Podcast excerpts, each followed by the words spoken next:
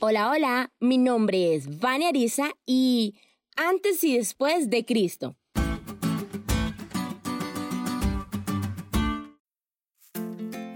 Mi vida sin gafas es muy diferente a mi vida con gafas.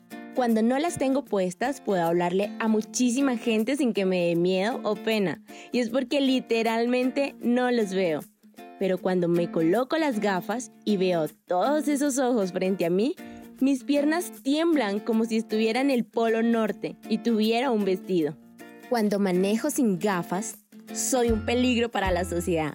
Pero cuando manejo con gafas, no se me escapa ninguna señal de tránsito. Cuando camino sin gafas, me cuesta reconocer a alguien que me saluda a la distancia. A veces, incluso las personas pasan a mi lado y no las veo. Pero cuando camino con gafas, saludo hasta los postes de la luz que conozco y procuro que no se me escape nadie sin ser saludado. Definitivamente, ver bien lo cambia todo. Algo similar sucede con los cristianos. Hay un antes y un después de Cristo en nuestra manera de ver las cosas, y de eso habla Pablo en la carta a los Efesios. Antes de Cristo podíamos creer que éramos muy buenas personas, que las cortes celestiales hablaban de nuestra buena conducta y que el título de santos nos describía a la perfección pero después de Cristo pudimos ver con claridad cómo somos en realidad, lo lejos que estamos de la santidad y lo mucho que necesitábamos de la intervención de Jesús para tener acceso a las moradas celestiales. Antes de Cristo éramos otros números en la sociedad, pero ahora somos instrumentos de cambio y mensajeros de esperanza para un mundo que la necesita.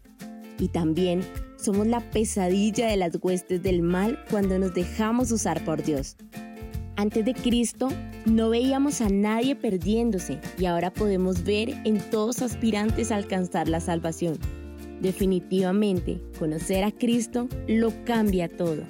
Todo esto es posible por su gracia. Gracia disponible para ti y para mí. Podríamos no ver a alguien en el camino, pero no dejes de ver la gracia de Dios en tu día a día.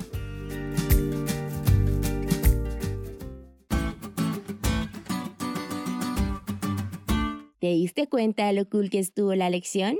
No te olvides de estudiarla y compartir este podcast con todos tus amigos.